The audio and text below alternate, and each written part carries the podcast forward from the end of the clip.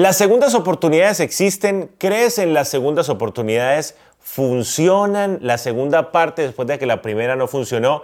Bueno, este matrimonio de 20 años que ves aquí sobrevivió a una primera parte no muy buena y esta es nuestra segunda oportunidad. Puede sobrevivir un matrimonio a una separación, hasta un divorcio podría ser, o un no te amo más, o nos vamos, nos mudamos cada uno a una ciudad diferente.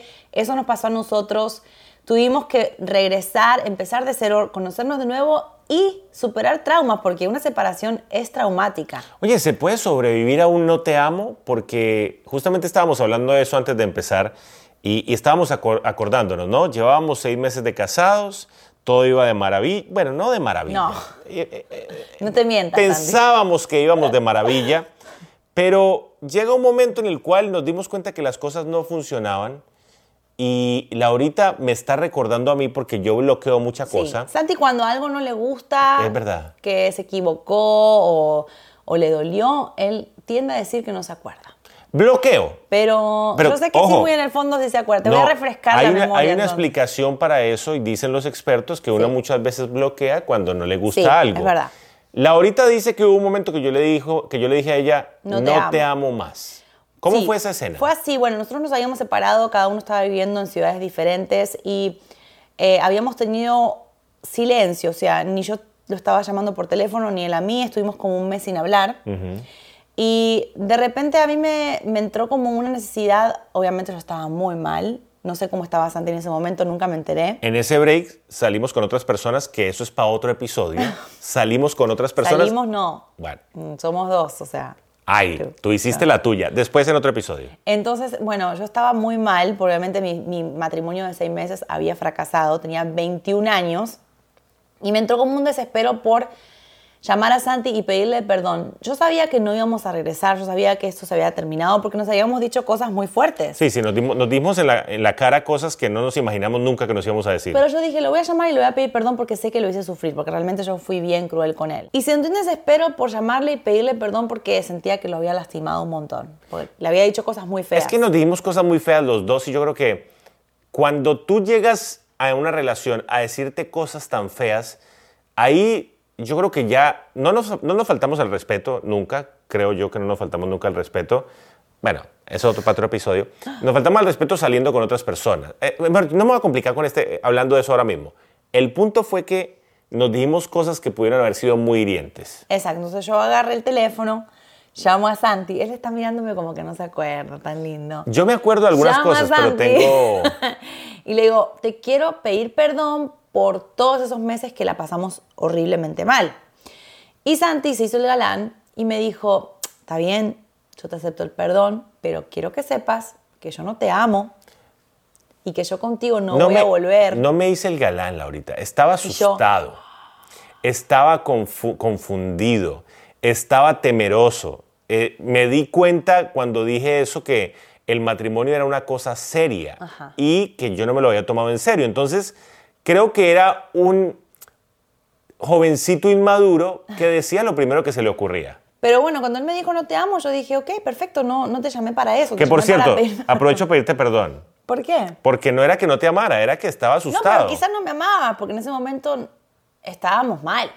Y en ese momento el amor no estaba, en ese momento no había nada, no había respeto, estábamos en ceros, ceros. No había una intención de volver, pero sí había una intención de arreglar un poquito todo lo que había pasado y no quedar mal entre nosotros. Entonces ahí es cuando empezó mi trabajo de hormiga, de tratar de construir con él una amistad que no tuvimos antes de casarnos. Eso es un punto muy importante. Si no eres amigo de tu pareja antes de casarte y solamente vas directo al noviazgo, no sé qué te puede pasar. Atención. Porque la amistad en un matrimonio es muy importante. Si ustedes están a punto de casarse o de oficializar algo, pregúntate, ¿qué tan amigo soy, qué tan amiga soy de mi pareja? ¿Por qué? No conozco la primera pareja que le haya ido bien sin ser amigo de la otra persona.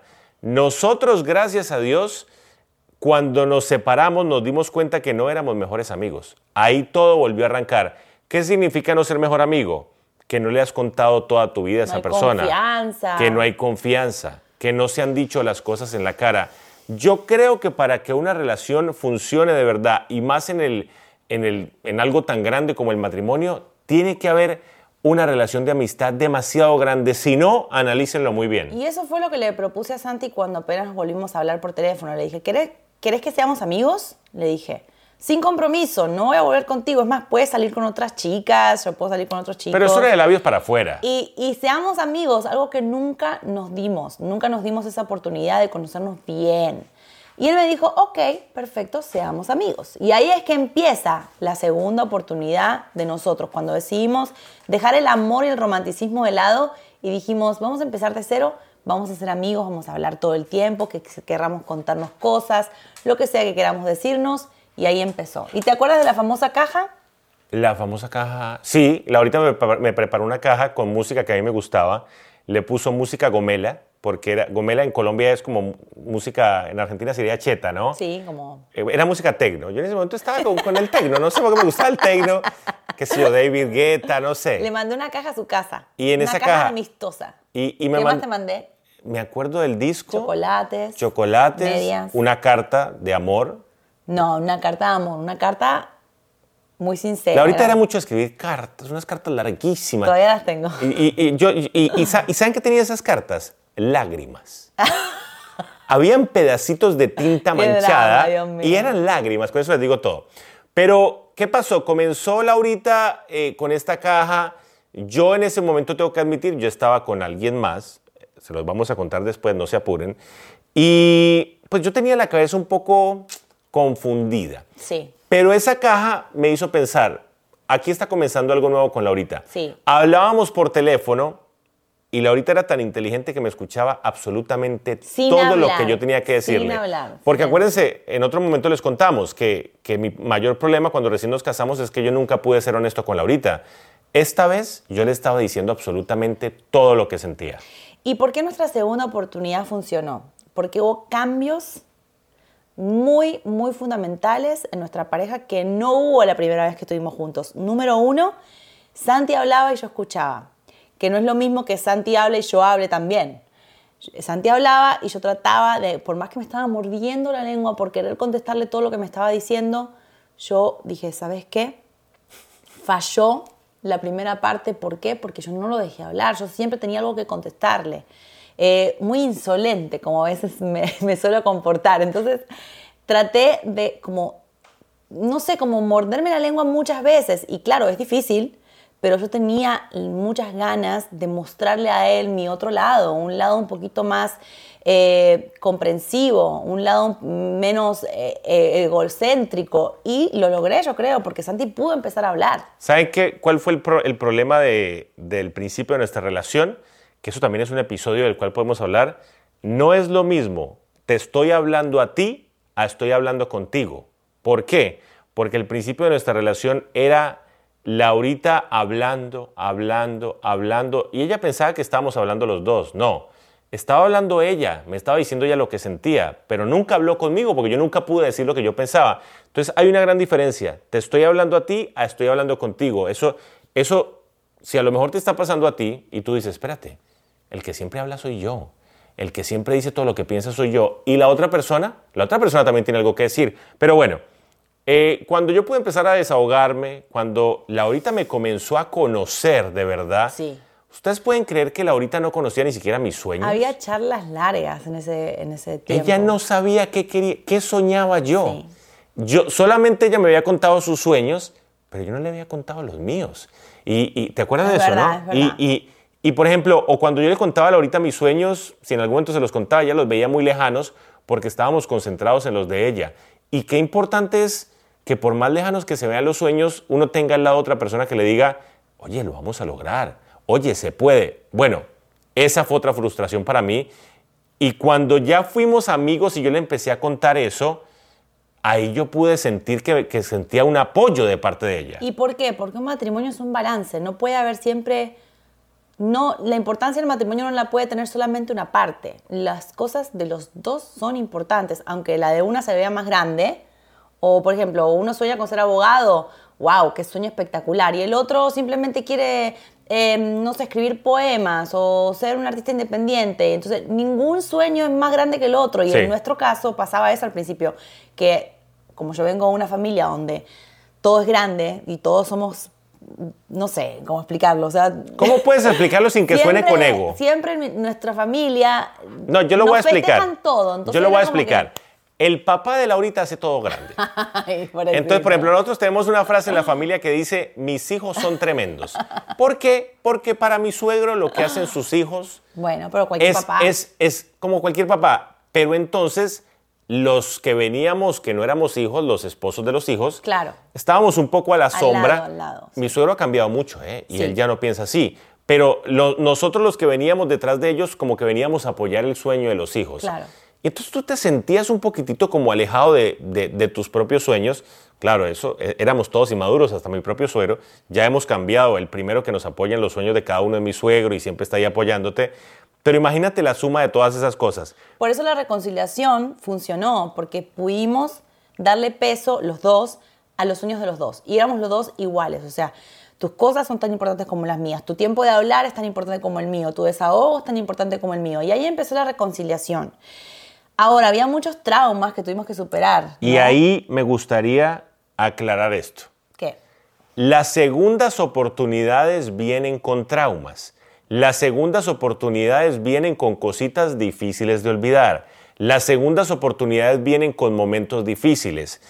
Cuando mi esposa y yo comenzamos una segunda oportunidad, habían reclamos. Sí. No era todo color de rosa. Había mucho temor también. Había un, ¿te acuerdas de? Sí. Había un, oye, pero esto que vivimos, ¿qué pasa? La segunda oportunidad va a traer esos pequeños traumas que van a ser difíciles de superar. Se pueden. Aquí hay un testimonio de que se puede. Pero en algún momento van a salir los famosos reclamos de Sí. lo que tú hiciste, lo que hiciste tú. Todas esas cosas yo creo que tienen una fecha de expiración. ¿Por qué?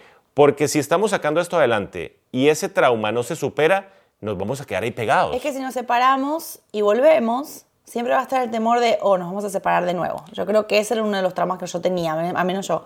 Cada vez que había una pelea, después de que nos reconciliamos, yo decía, oh my God, ahora esto va a pasar otra vez, nos vamos a volver a separar. Es un trauma. Uno queda como que como muy alerta a la situación, ¿no? Pero ¿cómo es que se superan los traumas? Con buenas experiencias. Porque todos los malos recuerdos que nosotros teníamos que empezaron en la luna de miel, porque yo tengo malos recuerdos de la luna de miel, tuve que borrarlos con buenas experiencias con Santi. Tuve que empezar de cero y decir. O sea, los lo malos pasó, recuerdos se superan con buenos recuerdos nuevos. Yo creo que sí, que tú tapas todo lo que te traumó con cosas buenas. Eh, si, por ejemplo, eh, tuviste un mal rato en un momento, eh, en una fiesta o lo que sea, con tu pareja, una escena, lo que sea, cuando lo vuelvas a vivir de otra manera, entonces dices, ah, bueno, ya estamos mejor, lo pudimos superar, lo, vamos a, lo hicimos mejor esta vez. Y cada vez lo van haciendo mejor. Yo creo que los traumas de las segundas oportunidades van a estar presentes, pero siempre y cuando tengamos nuevas experiencias con nuestra pareja, se puede superar. Buenos recuerdos, hagamos buenos recuerdos nuevos que superen a lo mejor los malos. Si tú estás viendo este video y a lo mejor tú diste una segunda oportunidad, te fueron infiel y tú diste una segunda oportunidad, va a llegar el momento en el cual, ojo, si tú decidiste dar la segunda oportunidad, Qué fuerte. va a llegar el momento en el cual tú vas a tener que dejar eso atrás. El famoso perdono pero no olvido. No es fácil igual, ¿eh? Yo entiendo que muchas veces no se, puede, no se olvide, pero si constantemente tú estás Estás trayendo eso a la luz, no van a poder superarlo. ¿Por qué? Porque esa herida se va a estar cerrando y abriendo, cerrando y abriendo. Va a tomar un tiempo. Pero perdón que te que corrija algo, es un trabajo de a dos, no solamente el que tiene que superar un trauma es el que tiene que hacer el trabajo, el otro, el que ocasionó el trauma, tiene que también poner de su parte. Claro, si, tú, si tú no. perdonaste y la otra persona Sí. sigue dando razones para desconfiar, Por no estamos haciendo nada. Es un trabajo extra Pero si de tú, los dos. Pero digamos que tú perdonaste una infidelidad. La persona se está portando bien y está haciendo todo al pie de la letra. Y tú sigues ahí. Pero es que hace dos años cuando a tú... veces portarse bien no alcanza. A veces necesitamos palabras de afirmación que te reafirmen, que te digan no nos equivocamos al darnos una segunda oportunidad. No es tan fácil como, oye, supéralo porque ya nos dimos otra segunda oportunidad. Tiene que ser un trabajo ahí todos los días y eso nos, nos pasó a nosotros.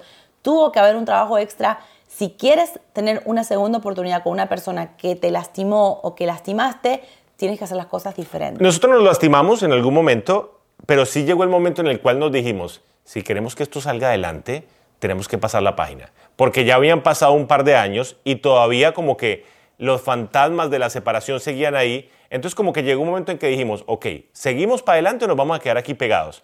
Y ahí fue como cuando la cosa despegó de verdad. En resumen, las segundas oportunidades funcionan si se pone mucho trabajo, esfuerzo, se hacen las cosas diferentes, ¿no? Pero podemos decir que sí funcionan. Yo digo que sí, siempre y cuando haya una base sólida, que es la amistad para mí, una buena amistad, una buena comunicación. Ahora, les queremos contar en el otro episodio que sigue esta tercera persona que anduvo rondando mientras nosotros estábamos separados. No, no, permíteme aclarar. Estas terceras personas. Un, episodio muy No, no, no, porque yo ya sé que ustedes están pensando que aquí fui yo, no. Cuando estábamos en un break. Qué bueno contar esto. Y aclaro, cuando estábamos en un break, porque estábamos en un break. No somos Ross y Rachel, ¿ok? si vieron Friends, entienden de qué estamos hablando. Cuando estábamos en un break, aquí la señorita se dejó. recién separados. Se dejó endulzar el oído. Como dice ese dicho, el cuerpo estaba caliente. A lo mejor Laurita solamente se dejó endulzar el oído, yo me dejé endulzar otras cosas. A lo mejor fue lo mío un poco más me profundo. Encanta. Pero se los vamos a contar en el próximo episodio. Imperdible el próximo episodio, por favor. Y espero que les haya gustado mucho este, las segundas oportunidades, si existen. Y para la prueba, un botón. Un botón. Muy bien, muchas gracias.